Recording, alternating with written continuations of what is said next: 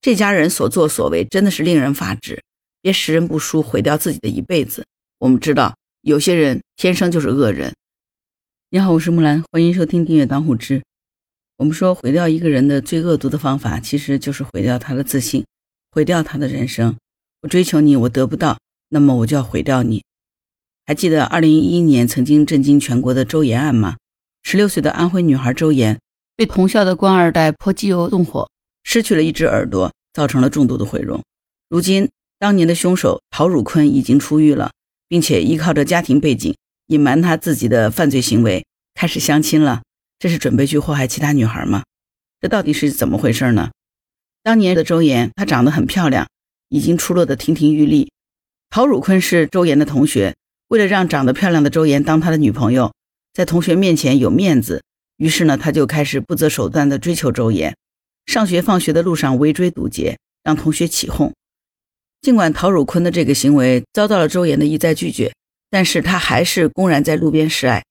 这种疯狂的追求行为呢，已经严重的影响到了周岩的正常生活，而陶汝坤更是在给周岩的情书里面写道：“为了你，我不择手段。”陶汝坤为什么这么嚣张？是跟他从小的这个生活环境有关，因为父母从小就对他是溺爱培养的。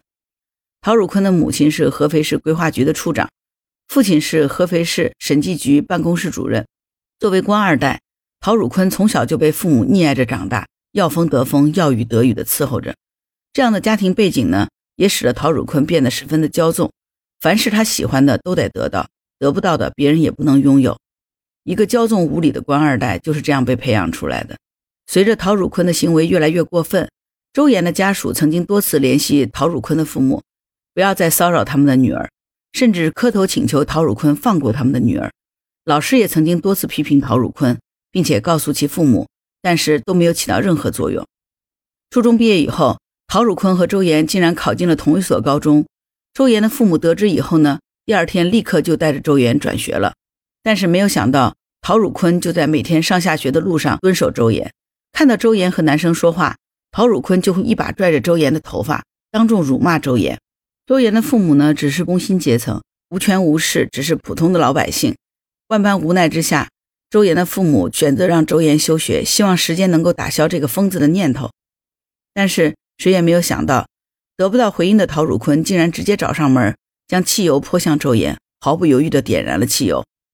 汽油迅速燃烧，很快周岩的脸和耳朵上全都是火，而陶汝坤还站在一边，并叫嚣着让他去死，得不到就要把你毁掉。从那天开始，周岩的青春停下了脚步，人生开始凋零。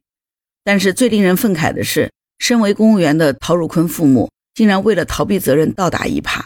称周岩和陶汝坤是恋爱关系，因为周岩移情别恋了，陶汝坤才会一时冲动纵火。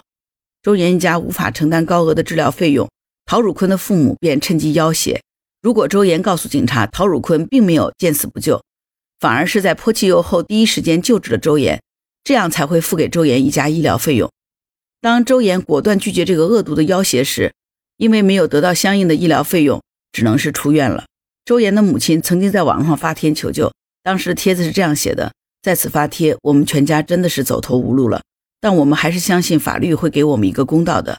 希望上级机关能够介入案件的侦办，尽快启动伤情鉴定，并不予准许对陶汝坤取保候审，使案件能够尽快的进入司法程序，让孩子获得应有的治疗费用，以便继续治疗。”但是陶汝坤的父母作为公务员，竭尽全力的隐藏儿子犯罪的事实。丝毫也不在意受害者的痛苦，一再的抹黑女方，通过社会舆论来减少儿子的量刑。在全社会的指责之下呢，最终陶汝坤被判处十二年有期徒刑，在狱中呢减刑了一年。不过虽然入狱服刑，但是陶汝坤丝毫也改变霸王的本性。家境的背景的强硬，加上从小这个家庭的溺爱，在监狱里他还是无法无天。有些报道说，曾经有狱友声称陶汝坤会莫名其妙的朝别人发火。在狱中是小霸王的角色，而他父母上下的打点，也使得陶汝坤在狱中过得十分安逸。二零二一年，二十八岁的陶汝坤出狱了。据相关知情人的透露，说出狱以后呢，陶汝坤正在接受家里安排相亲，父母张罗着到处给他找对象。如果陶汝坤没有纵火烧人，身为官二代的他，父母都在体制里，家境殷实，就一定会是媒人眼中的香饽饽。但事实上，这个陶汝坤有纵火伤人的案底，还入狱十年，性格暴烈，喜怒无常。你猜这个媒人在跟不知情的女方介绍的时候，是会隐瞒他这段过往呢，还是实话实说？这个男的他家里条件挺好的，就是以前泼汽油伤过人，把人家烧残废了，坐了几年牢，现在悔改了。你先跟他处处。法治在线曾经采访过受伤后的周岩，周岩说有一天特别早，他想出去转一圈，结果刚打开门就有两个女孩比他大，然后一抬头看到他就尖叫说鬼啊！当然，我们说陶汝坤为他自己的行为付出了代价，坐了十年的牢。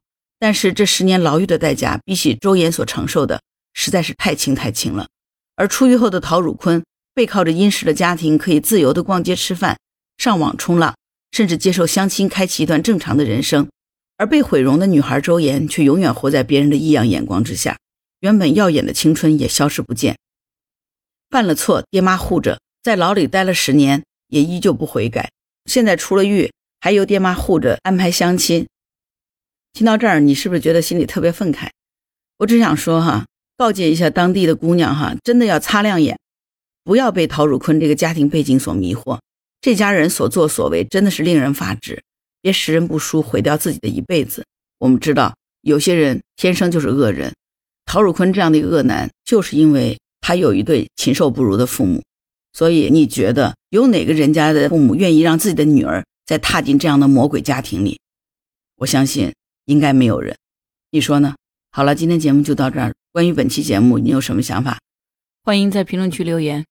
好，如果你喜欢木兰的节目，欢迎收听、点赞、订阅、转发当护知。如果你喜欢木兰，也可以加入木兰之家听友会，请到那个人人都能发布朋友圈的绿色平台，输入木兰的全拼下划线七八九就可以找到我了。好了，今天就到这儿。我是木兰，拜拜。